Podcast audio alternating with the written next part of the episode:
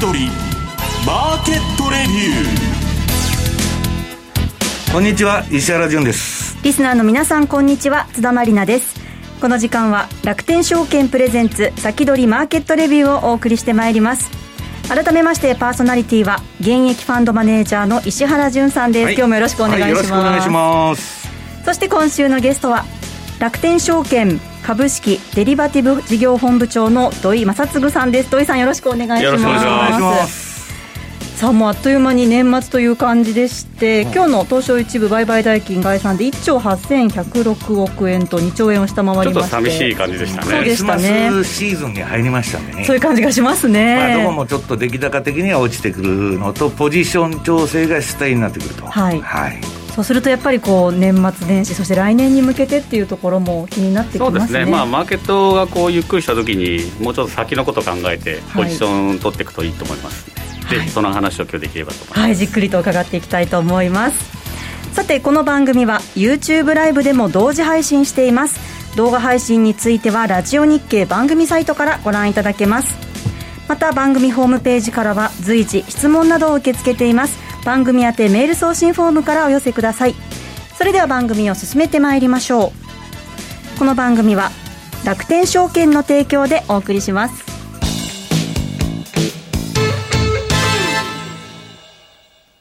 スマホで気軽に米国株投資始めてみませんか？高機能で使いやすい iSpeed ならお使いのスマートフォンで米国株式のお取引ができるんです。場所を選ばずスピーディーに情報収集ができ、気になる銘柄があったらすぐ注文。今まで以上に米国株の取引が便利になりますよ。テクニカルチャートも充実。情報満載のスマートフォンアプリ iSpeed をぜひ使ってみてくださいね。詳しくは iSpeed で検索。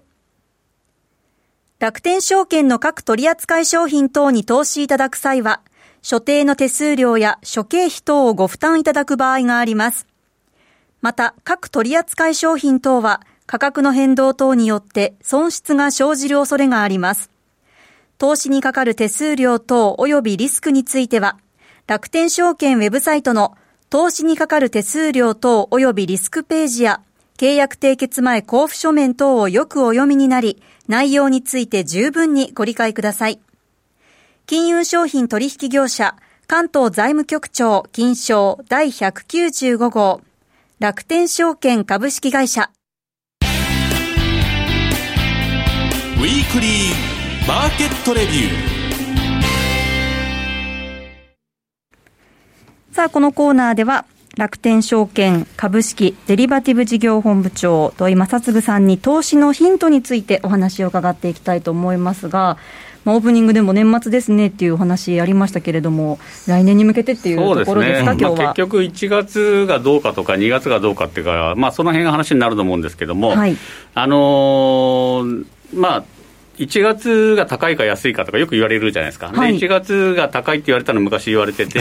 でちょっと前は1月逆に下がってることが多かったんで、1月弱いっていう方もいて、うん。うん、でそれ、まあ、念のためなんで、一応調べてみたんですね、はい、でやっぱどの期間で取るかによって全然変わってきちゃうんですけど、うんうんうん、まあ、2000年から2009年っていう、まあ、2000年の IT バブル崩壊で、日本はリソナショック2003年大底で、で2008年、2009年とか、まあ、大変な時だったんですが、えー、こちらはあのちょっとあのお手元の資料を見ていただけるといいと思うんですが、えー、と1月がやっぱり悪いんですよ、で9月、10月が悪い、で2月も悪いっていう、これじゃどうするんだって感じなんですけど、あのこれは本当に荒れた相場の時こうなってたっていう状況で、まあ、それでも3月、4月は、まあ、おしなべていうと強いっていう、こんな状況だったんですね。はい、まあ、全体的にはこの時も、まあ、アメリカもそんな強い時じゃなかったので、まあ、こんな感じになってます。うん、で、これを2010年からの、えーまあ、直近の10年で見るとどうなるかっていうのが次のページなんですが、もう全然違う風景になってきます。で、これを見ると、1月から4月までは、あのにアメリカ株がすごい強いんですね。そうですね。まあ、もともと一番儲かる時期なんですね。そうですね。うん、で、7月もやっぱ強くて、あとは10月から12月、まあ、よくあの半年効果とか、ハロウィン効果とか言われるんですけど、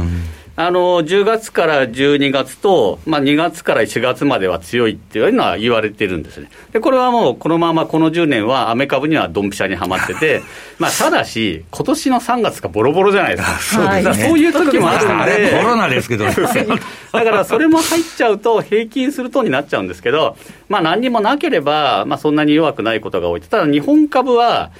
あんまり良くないんですよ、この時期も。で、1月、2月、3月と、まあ、平均するとこう、ちょっとしか動いてないように見えるんですけど、これはいい時と悪い時と両方あるからで、で、結局どうするかっていうと、まあ、あんまりここを見ないで、もうちょっと先見た方がいいんじゃないかと。あの毎年どうなるかっていうのはやっぱり分かんないじゃないですか、はい、でこのあと1月にあのトランプさんが暴れるかもしれないしとか、あのその後、まああの衆議院の解散がいきなり毎年になっちゃうかどうかとか、そんな問題もあるので、うん、じゃあそこは置いといて、もっとその先を見ようっていうために、あの1人当たりの GDP、要は日本が豊かになるかどうかっていうのを、こう調べ直してみたんですね。はい、で、クイズがいきなり次のページにあるんですが、はい、2011年の日本の1人当たりの GDP は、これ、米ドル換算で4万8000ドル、まあ、結構高い方なんですね、はい、でした。じゃあ、2019年末は一体いくらになっていたでしょうっていうのを出すと、大体5万ぐらいかなとか、まあ、もうちょっと増えたかなとか思うじゃないですか。これ、確かすごい下がったんですよね。で答えはその次なんですけども、えー、4万8000ドルから4万ドルに下がってました。でこれ、なんでかっていうと、はい、あの超円高だった時から円安になったんで、えー、円ベースでは若干、アベノミクスで増えたんだけど、結局、うん、あのドルベース。では減ってて、うん、で、海外に旅行に行ったら、なんか妙に高いなとか、で逆に外国の人が日本に来ると妙に安いなっていうふうな感じは、やっぱこの数字に出てて、日本はこの10年、まあ、外から見ると、ちょっと貧乏になってると。じゃあ、アメリカはどうかっていうと、30%増えてるんですね、はい、アメリカは当然ながら米ドルで見ても、あのほ他のローカル通貨自体が米ドルなんで、これは一緒なんですけど、で他の中国とかインドとかは、もうものすごく増えてると。でドイツ、イタリア、イギリスっていうのはやっぱりちょっと日本と似てて、あの減ったりとか、ほとんど変わってなかったりすると。で、それを分かりやすくしたのが、またその次のチャート。結構これ時間かかったちまちました計算やったんですけど、うん、あの2019年までの10年間、11年から10年間で何倍に増えたかっていうので、横の軸が、まあ、現地だ通貨建てですね。あの、インドネシアだったらインドネシアルピア、インドだったらインドルピー。で、えー、何倍に増えてるか。例えばエジプトだと3.3、まあ、倍ぐらい増えてるんですね。でも、ドル建てにすると、その分自国通貨が弱くなってるので、ほとんど増えてない。1.08倍。だからこういう国はどういうことかっていうと、インフレがものすごくて、なんとなくその、現地通貨では増えてるけど、うん、まあ実際にはその分、通貨弱くなって、えー、米ドル建てでは変わらないと。じゃあ日本はどうかっていうと、先ほどの、えー、16%下なんで、下にこうむらあの紫とかですね。で、赤い点々で囲ったところが、あのあんまりこうインフレ率が高くない、はっきりとデフレっぽい国、ヨーロッパとか日本とか、でこういうところは若干現地通貨で増えても、まあ、その分あの通貨がやっぱり弱くなってるところが多くてで、えー、下になってくると。でどういうところが良かったかっていうとこの点々点々点ってあるところがあの現地通貨と、まあ、米ドルの境なんですけど、ええ、まあ、どこの国もあの現地通貨の伸びの方が高いんですよ。なるほどこれ、どういうことかっていうと、アメリカよりもインフレ率が若干高い国の方がいいってことなんですね。で、えーまあ、通貨で調整しても豊かになると。で、この緑色の中が結構豊かになった国で、まあ、ケニアとか中国とかインドとか。フィリピンとか、この辺は結構豊かになってる国ですね。フィリピンぐらいまでは想像できる。んですけど、ケニアはちょっと想像できない、そうですね、アフリカの伸びがすごい、もともとが低いんですけど、まあ、伸びがすごい。最後のフロンティアですからね。そうですね、やっぱこういうところを見ると、あの現地通貨建てでまず増えて、ちょっとインフレ気味の国が、まあ、投資対象としてもいいんじゃないかっていうところですね。で、これをもうちょっと詳しく見たのが次のページなんですけども、じゃあ来年どうかっていうと、はい、今出てる、まあ、これあの、責任の見通しなんですけど、えー、2011年の、えー、21年の成長率ですね。で、そうすると、えっ、ー、と、中国とかマレーシアとかフィリピンとか、このオレンジ色で囲まれた国々は、まあ、来年経済がものすごく、あちなみに中国、これ、数字が本当だったらって話です あの数字ちょっと嘘かもしれないんで、名目上の数字、まあ、そうですね、あの、ね、公的な数字です。はい、で他の国はまああんまそういうことはないんで、はい、あのマレーシアとかフィリピンとかインドネシア、やっぱり成長してるんですね。で、日本は2.5で戻ってもこんなもんで、で、アメリカはやっぱり別格で4%戻ると。で、この緑の点々点々縦の線のところが、1万2000ドルのところで、これ以上超えたら、一応先進国扱いなんですね。はい、だから先進国じゃない国の方がやっぱ総じて伸びばいいと。で、じゃあこの伸びのいい国に投資した方がいいと、この丸が大きいところっていうのは市場が大きいんで、えー、まあそれだけ投資機会があるっていうことなんですよね。インドとか結構大きい、インドはだんだん大きくなってきてて、で、ね。はい、この緑色のこう縁で囲ってるところで、やっぱりインドは魅力的だなっていうのはあるんですが、まあ先ほどちらっと言ったように、本当にその後大丈夫とか、2021年を見たとしても、はい、まあ、年末年始だと、もっとその先を考えて投資した方がいいだろうっていうことで、はい、でもうちょっとその先を見たのが次のページで、えー、とやっぱりその先を見るとなると、はい、2030年ぐらいまでに、生産年齢人口って言われる、15歳から64歳の人口が伸びるか伸びないかで、やっぱその国は違うと。でそこで見たときは、やっぱりアフリカすごいんですよ。アフリカはナイジェリア、まあ、一度例だけ挙げましたけど、ケニアとかタンザニアとかもみんなおしなべで3割ぐらい増えるんですね。やっぱり今、ものすごく若い人が多いので、はい、でそこが、えー、今後大きく伸びてくると。で、逆にこの下の赤いところ、タイとか日本とかポーランドとか、あの中国、あと韓国とかシンガポールもそうなんですけど、はい、何せ人口が減ってるので、逆三角形の人口ピラミッドなんですよ、ね、いやもう大変で、ね、あの人口増えていかないし、おまけにその15歳から64歳っていう極めて大事なところも減ってると。じゃあ、ここに本当に投資していいのっていうのと同時に、うん、中国、本当に言う通りに成長するぞっていうのが、やっぱここでちょっと疑問になってくる、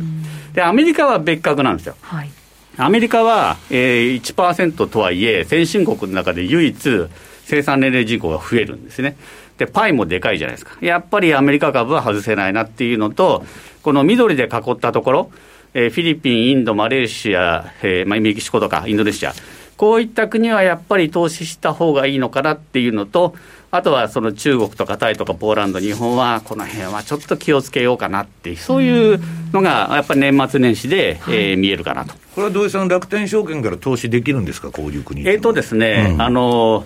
マレーシアとかインドネシアとか、えー、この辺は直接投資できますし、あまあ、当然、米国株とか中国株はできるんですけど、あとあの、ナイジェリアになるとこう、全部アフリカを合わせたような ETF とか、パッケージみたいな ETF があるフィリピンだけになると、えーと、投信とか、やっぱそうあの投資手段が限られてきて、インドの場合も ETF と投資になりますね、直接あの株を買え外国人買えないんで。うん。まあ、その中でやっぱりインドネシアは株も買えるし、ETF も買えるし、あのいろいろ投資機会はやっぱあって、何しろ伸び率が高いので、まあ、この辺は面白いかなと思いますね。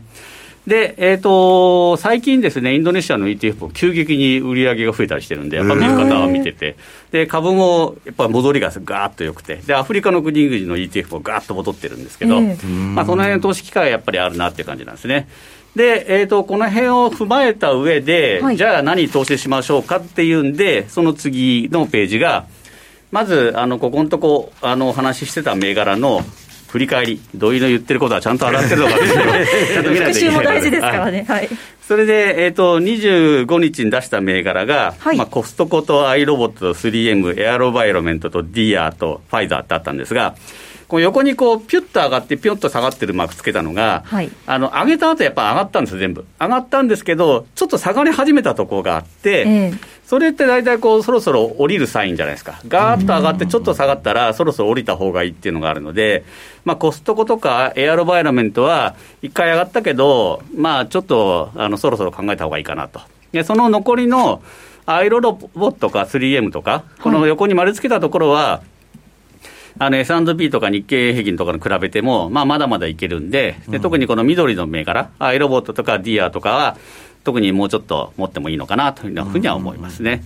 で、その前にから出してた銘柄が、その次のページなんですが、はい、いややっぱキャタピラーとかですね、強いのと、はい、あと半導体銘柄、やっぱりやっぱりいい株はずっと伸びるっていうのがやっぱりあって、うん、台湾セミコンダクターと ASML ホールディングス、まあ、あの半導体銘柄の中核ですけども、うん、まあ、この辺はすごく伸びてる。で、ダイキンはテスラがエアコンに参入するって言ってから、ちょっと、はいはい、ちょっとだだ下がりで、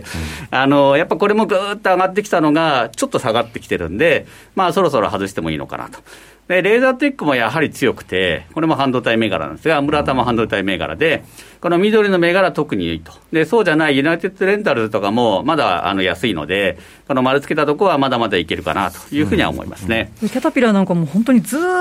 と上げてますよね。じわじわじわじわ上げて、ああいうのいいですよね。ねまあ、要するに金ばらまきますからね、これから。まあ、工事本当に入らなきゃいけないし、やっぱアメリカのインフラひどいので、まあ、この辺直しに行くというので、この辺はもうやっぱり、あのバイデンさん、本格的になってきたら、えー、もうちょっといいのかなと。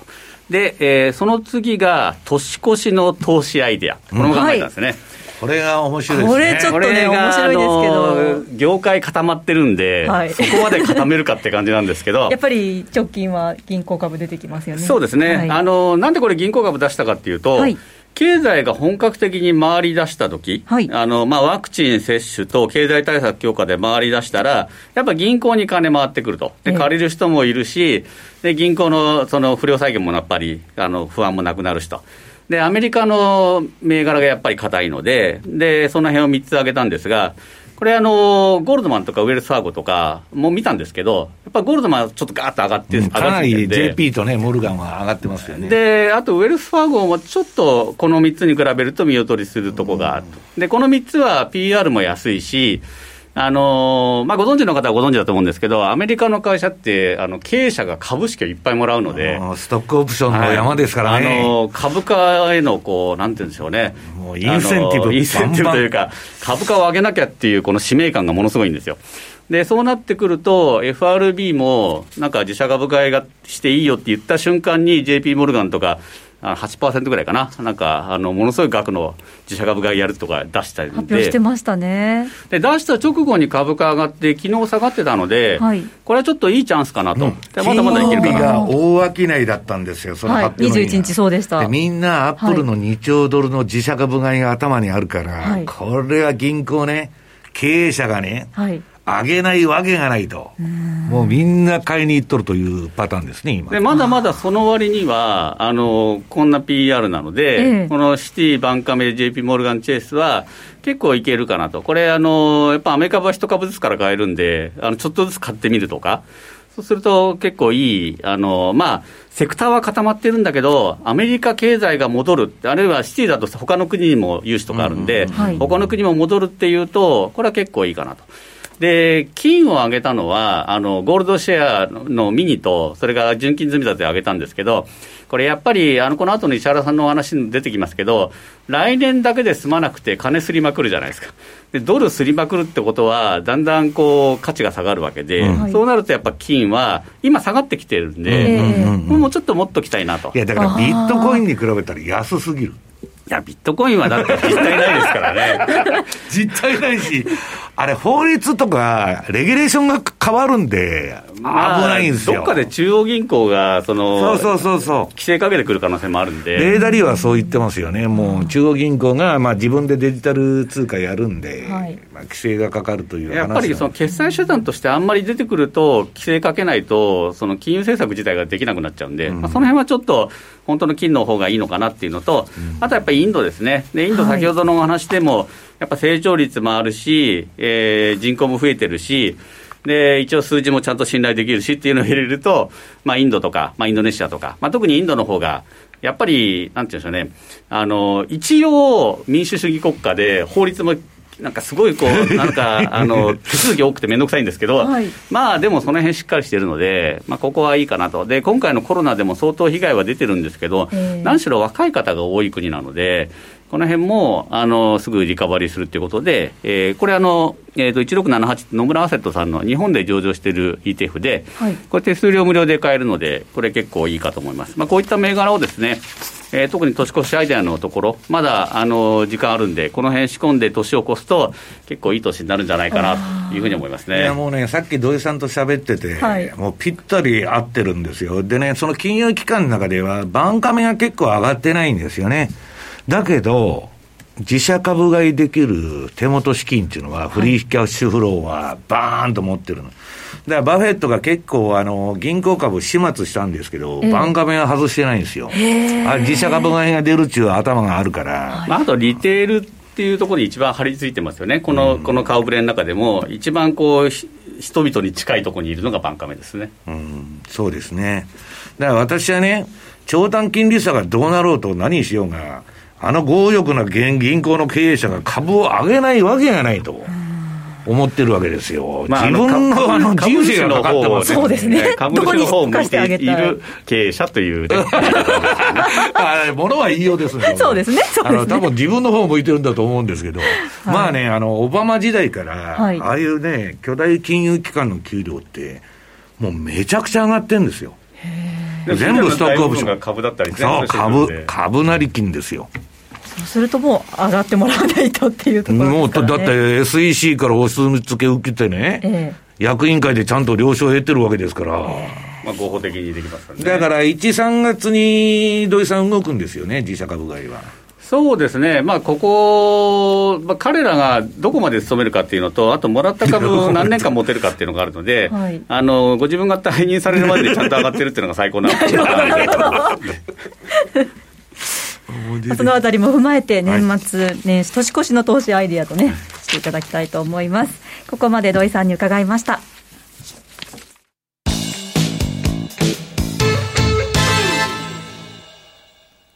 楽天証券の米国株取引で世界的な有名企業に投資をしよう。米国株は一株から購入可能。誰もが知っている有名企業の株が数万円から買えるんです。配当金の支払いを年4回としている企業が多いのも米国企業の特徴。配当を楽しみにお取引できますよね。楽天証券にすでに口座をお持ちなら、特別な手続き不要で、そのまますぐにお取引ができます。日本円を米ドルに換金する必要もなし。しかも手数料は約定代金の0.495%。最低手数料なんと0円。取引手数料の上限は税込み22米ドルと決まっているので高額取引も安心です。詳しくは楽天証券米国株で検索。楽天証券の各取扱い商品等に投資いただく際は、所定の手数料や諸経費等をご負担いただく場合があります。また、各取扱い商品等は、価格の変動等によって損失が生じる恐れがあります。投資にかかる手数料等及びリスクについては、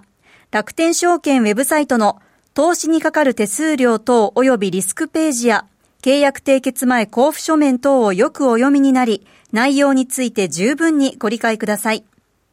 金融商品取引業者関東財務局長金賞第195号。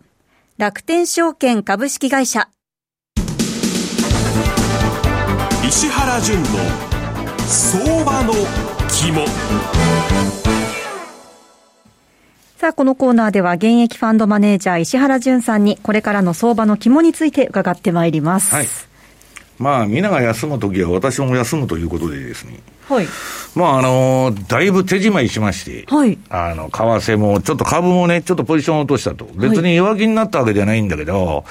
あのね、えっと、まず資料の、これ1ページを見てほしいんですけど、はい。この債券王のガンドラックさんですね。はい。この人は、あの、100人が100人、金利なんか絶対上がるわけないって言ってるんですけど、一、人だけ、えー、金利来年2%になるとか、この後3%になるとか言ってるんですけど、はい。で、もうね、向こうの証券会社の人は金利のことなんか忘れると、買って買って買いまくれって今言ってるわけ。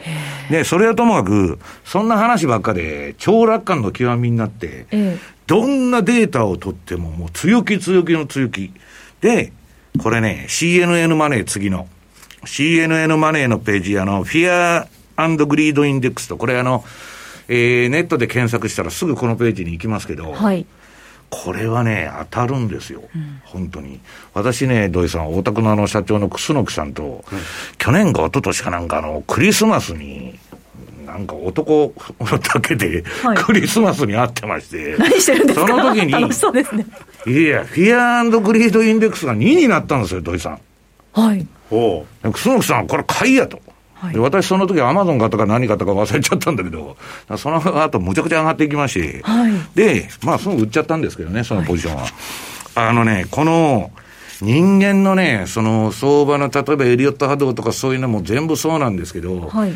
えっと、相場っていうのは需給とか心理で動く面が多いわけですよ。そうですね。で、人間が何百年やっても、ある程度相場がフラクタル構造になるっていうのは人間の心理を描いてると。うん、これでね、このね、えー、3ページ。この、あの、たささっきのあの自動車のダッシュボードみたいなメーターがね、はい、この前92までいったのかさ。それちょっと行き過ぎで行き過ぎで、私はどの番組か知らないけども、これは売りやと思う、こんなもんね。リグイやと言ったんですけど、はい、えっと、直近のその高いところがこれ92までありましてですね。ええ、で、そこから今ストンと落ちとると。で、絶対の買い場っていうのはね、下でちゃぶついちゃって、かなり下げの期間が長くなる可能性あるんだけど、ええ、これも10位以下になったら、はい、大概報われる。で、これを専門にやっとるヘッジファンドの株の運用者もたくさんいるんですよ。で、この指標っていうのは本当に馬鹿にできなくて、えー、で大体ね、80超えてくると相場の、まあ、あの、周期的な天井に向かうんですけど、今回92まで行きまして、えー、じゃあその後言いますか、本当落ちと。ると。で、まあ、土井さんの方とね、あの、資料がダブっちゃうんですけど、これはあの、エクイティクロックってとこに出てる、これは過去20年間、土井さん20年間と10年間と比較されてましたけど、まあ昔はジャニワリー効果っつってね、1年の始まりでみんな税金を納めた後株買いに出てくるぞと、高かったんですけど、はい、この頃ね、1月は国際分散投資論が多いらしいんですよ。うん、ファンドの。アメリカから外に金が出るみたいな状況になってて。で、まあ、ここのところ特に年末が高い中、10月頃から年末まで走るっていう相場が続いてますんで、えー、まあ前倒しで1月相場やっちゃってるんですね、これ年内に。で、まあ、1月はちょっと、まあ、落ちる可能性があると。まあ、これは10、えっ、ー、と、ニューヨークダウのチャートなんですけど、で、本来ね、何百年中タームで、えー、調べると、1月から4月にね、1年の上げの大半を稼ぐっていうのは昔のパターンだったんですけど、はい、で、もう夏場はダメで、えー、秋頃から年末までちょっと行くと、はい、いうのはあれだったんですけど、最近年末の相場がすごいと。そうですね。いうことなんです。で、ニューヨークダウが今、あえー、っと、日経平均もね、なんか似たようなあれで、これ1、2月が土井さん、なんでこんな悪いんですか？なんかあることが多いですね、最近は1月。だけどなんか、日本のイメージ的には、うん、なんか2月と8月ってマニラの暇だなっていう感じはしない、昔から、日八はだめだとか、商売そうですね、お商売やられてる方はよく なんか最近の、まあ、ここ数年の見ると、一個一個見ると理由はあるんですよね、うん、まあ、今年のコロナもそうなんですけど、事件が起きとると。で12月に利上げして、それが1月に下がったっていうのも、まあ、ちょいと前にあったりとか、はい、でもまあ、確かにあのここのところ、世界同時株安っていうのも、やっぱり1月、2月に来たりしてたので。うん。まあ、あのこのこの図はなんとなくこうピンときますよね、うん、あこんな感じだったよね、うん、みたいな。ただね、いずれにしても、まあ、1、2月は落ちても、その10月末に勝って、えー、4月末に売ると、これはもう黄金の180日間と言われてる期間なんですけど、はい、半年投資ですよ。これが、まあ、報われること多いんでね。えー、ということは、4月頃に高値が来るというね、季節的な循環からいけば、1、2月の落ちが逆に買いになっちゃう。なるほど、わ、うん、かりました。この続きは延長配信、はい、YouTube で伺っていきたいと思います。あっという間にお別れの時間が近づいてまいりました。今日ここまでは現役ファンドマネージャー石原淳さん。そして楽天証券土井正嗣さんとお送りしてまいりました。どうもありがとうございました。この後 YouTube ライブでの延長配信も引き続きお楽しみください。この番組は楽天証券の提供でお送りしました